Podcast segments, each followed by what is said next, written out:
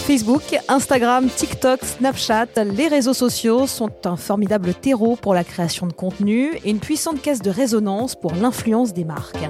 Si pour les uns, le champ des possibles n'a pas de limite aujourd'hui, pour d'autres, cela reste encore un terrain à défricher pour en comprendre les arcanes. Leurs points communs Des histoires, des convictions, des expériences et des bonnes pratiques à partager. Dans ce podcast, vous entendrez annonceurs, agences, collectivités territoriales ou encore des instances de régulation. Ils nous racontent leurs choix, leurs rôles et leurs attentes, mais aussi leur rapport au marketing d'influence. Bienvenue dans hashtag TubeConPro, le podcast.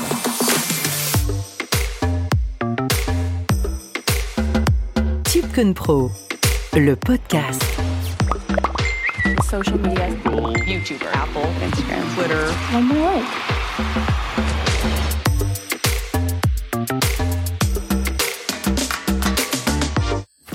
L'Enfant Bleu lutte contre les maltraitances infantiles qui ont été hélas explosées pendant le huis clos du confinement. Un contexte qui a poussé l'association à créer avec Ava Sports et Entertainment un dispositif inédit pour recueillir la parole des enfants maltraités et leur venir en aide grâce au très populaire jeu vidéo en ligne Fortnite et la création d'un personnage nommé Enfant Bleu que les enfants ont pu ajouter en ami pour ainsi donner l'alerte. Preuve que le marketing d'influence n'est pas que du glamour.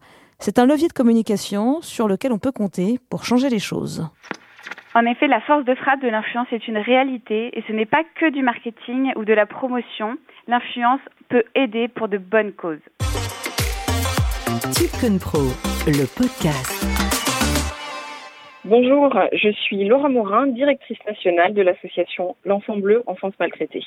Bonjour, je suis Odélia Leloup, responsable de l'influence et des RP chez Avasport et Entertainment. Le contexte de cette campagne inédite de marketing d'influence, on le connaît, c'est celui du confinement entre mi-mars et mi-mai 2020. Pour autant, ce que l'on ne connaît pas, c'est la genèse de ce projet. Alors, ce projet est né euh, finalement dans un contexte, comme vous le disiez, euh, très particulier, puisque euh, le, confinement a été malheureusement le théâtre de beaucoup de maltraitance hein, pour les, les enfants. on sait que plus de 80% des maltraitances ont lieu au sein de la famille. Or, pendant cette période spécifique du confinement et du Covid, les enfants étaient enfermés justement au sein de leur famille. Donc du coup, ils étaient euh, sans possibilité finalement euh, d'avoir accès aux personnes extérieures, aux personnes ressources vers qui d'habitude ils vont quand ils sont en, difficulté. Et donc du coup, ça a été effectivement euh, une aventure assez assez particulière pour l'association. Ça a été synonyme de beaucoup beaucoup de travail. D'une part parce qu'il a fallu mobiliser les, les voisins pour qu'ils se mobilisent, mais surtout la question était de se dire comment est-ce qu'on peut donner la parole à ces enfants qui malheureusement parfois vivent l'enfer au sein même de leur foyer, alors même qu'ils n'ont pas n'ont pas accès à l'extérieur. C'est là où en fait la rencontre a été euh, assez chouette, c'est que l'équipe Avas en fait nous a contactés avec cette formidable idée justement d'utiliser le jeu vidéo qui est très utilisé par les enfants pour leur donner euh, voilà un nouveau moyen de nous contacter et d'appeler à l'aide. En effet, nous, ça a été euh, vraiment naturel pour nous de montrer comment justement des jeunes influenceurs pouvaient se mobiliser euh, gratuitement et euh, pour une bonne cause. L'influence, en effet, là, on, le voit, c'est vraiment fait partie d'un nouveau média, une, une caisse de résonance pour ces enfants qui appellent à l'aide et c'était vraiment naturel pour nous de, présenter cette nouvelle stratégie d'influence pour euh, cette association. Et euh, le fait de pouvoir justement euh, aller communiquer auprès d'une nouvelle cible, un nouveau média qui sont les influenceurs, a été pour nous hyper enrichissant parce que on aurait pu aller chercher des médias classiques, mais le but était évidemment de d'aller sur une cible très jeune et surtout de pas se faire repérer par par les parents. Alors Fortnite, c'est un jeu vidéo communautaire. On peut y créer son propre personnage, avoir une ou plusieurs équipes, intégrer des personnages à ces équipes justement, et puis discuter avec le personnage des autres, le tout en ligne. C'est dans ce décor que s'intègre le personnage qui représente l'association. Tout à fait. Voilà, euh, le, premier travail hein, qui a été fait avec euh, avec l'équipe AVA, c'est justement de pouvoir créer un personnage très spécifique. Alors euh, voilà, c'est toute une découverte, hein, notamment pour nous de, de l'univers du jeu vidéo. mais en fait, on peut donner un look particulier au personnage. Il peut avoir des accessoires particuliers et il avait même un pas de danse qui était très spécifique, puisque le but en fait était d'avoir un, un personnage reconnaissable qui s'appelait d'ailleurs l'enfant bleu, et en fait que les enfants puissent ajouter ce personnage au sein de leurs équipes, puisqu'effectivement c'est un jeu où on peut jouer en équipe. Et ensuite, euh, il y avait euh, toute une équipe de bénévoles en fait qui était derrière ce personnage et qui pouvait échanger du coup avec les enfants pour essayer de comprendre quelles étaient les problématiques. Et pour ça, un travail a été fait euh, donc par les juristes et, psychologues de l'association pour que les bénévoles Avas qui étaient derrière ce jeu aient un questionnaire précis sur les questions qu'il y avait à poser et les informations à récupérer pour pouvoir aider l'enfant ensuite. Et en effet, nous, Avasport et Entertainment euh, rentrent en, jeu dans la stratégie justement pour euh, faire connaître ce personnage auprès des plus jeunes, mais pas de leur agresseur. Et ça, ça a été vraiment la, la, la difficulté parce que pour une première fois, euh, on n'avait pas de de hashtag, on n'avait pas de, de hâte, euh, de compte à taguer. Euh, les influenceurs au départ étaient un peu surpris, mais on leur a expliqué justement qu'il ne fallait pas qu'ils se fassent repérer ni par les médias, ni par les parents.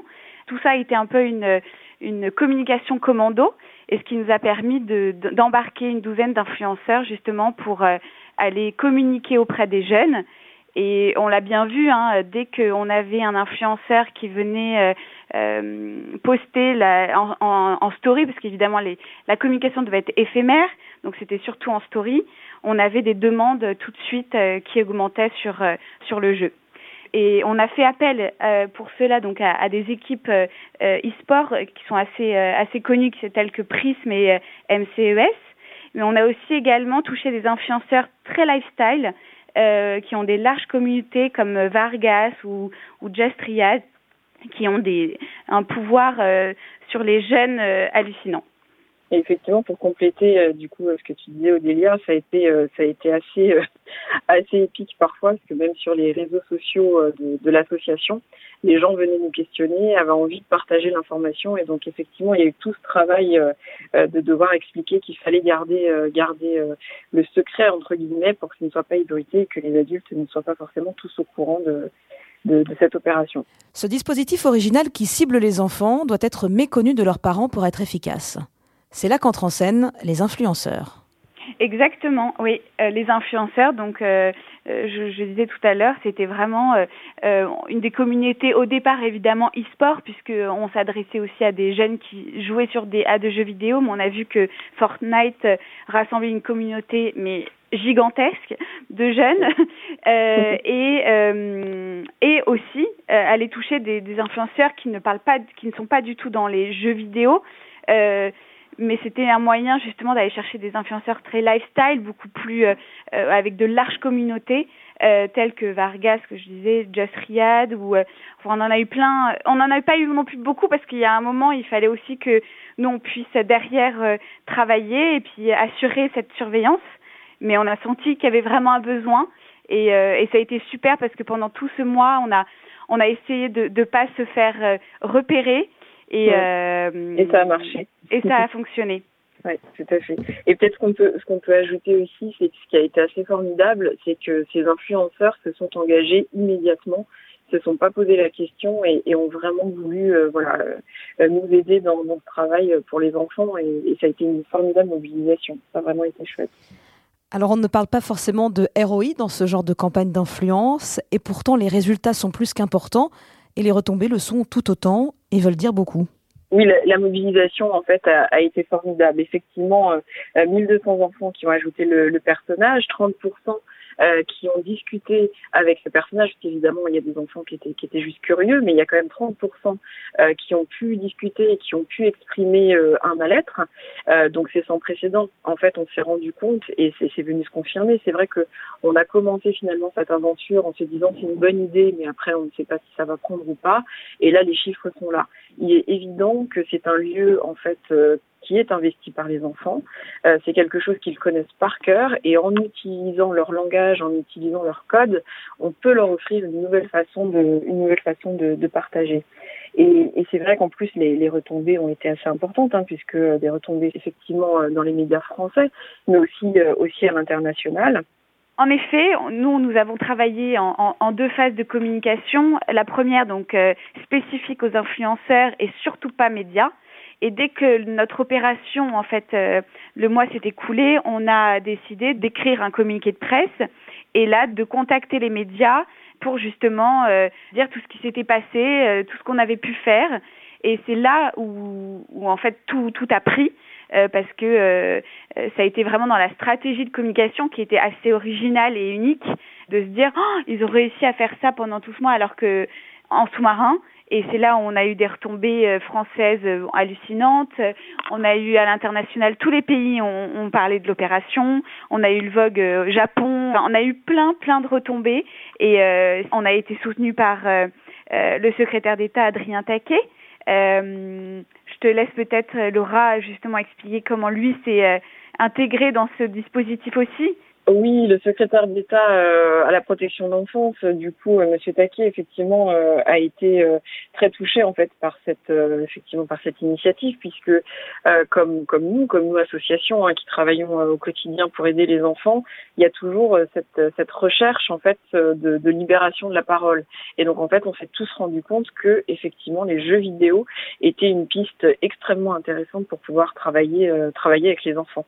Choisir des influenceurs pour aider les enfants à dénoncer les maltraitances dont ils sont victimes est un choix complètement inédit, propre au confinement ou un outil qui a vocation à être pérennisé? Alors propre au confinement, c'est sûr euh, au début, ça c'est ça c'est certain, puisqu'on s'est retrouvé effectivement dans vraiment dans, un contexte extrêmement particulier où il a fallu euh, bah, s'adapter finalement au jour le jour aux, nouvelles spécificités et à cette demande euh, croissante, hein, puisqu'on a eu énormément d'appels, euh, que ce soit sur le numéro le 119, le numéro de l'enfance en danger, mais aussi à notre association. et donc, bah, voilà, Avas nous a permis de trouver cette nouvelle façon de, de communiquer. Donc c'est vrai que, comme disait Odélia tout à l'heure, c'est un dispositif qui n'a vécu que pendant le confinement, qui a pris fin à ce moment-là, mais euh, très très vite est apparue la nécessité de travailler sur ce nouveau média euh, que sont les, jeux vidéo.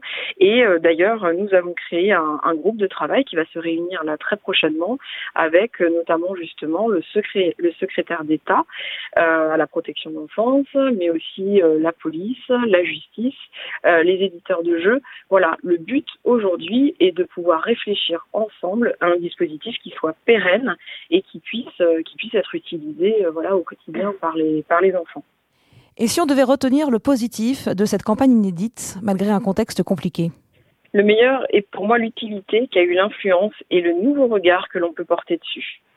Et le meilleur est pour moi la nouvelle stratégie d'influence originale qui va toucher une cible de jeunes de façon très confidentielle. C'est cela qui nous a permis de communiquer et que cette opération soit évidemment un succès. Ainsi se termine cette plongée au cœur d'une campagne de marketing d'influence au service d'une bonne cause, celle de l'enfant bleu qui lutte contre la maltraitance infantile. Vous qui êtes influenceur, annonceur, agence ou encore diffuseur, vous êtes à l'affût de tendances, de visions, d'idées et du savoir-être 2.0, vous êtes au bon endroit. Hashtag TubeConPro, le podcast.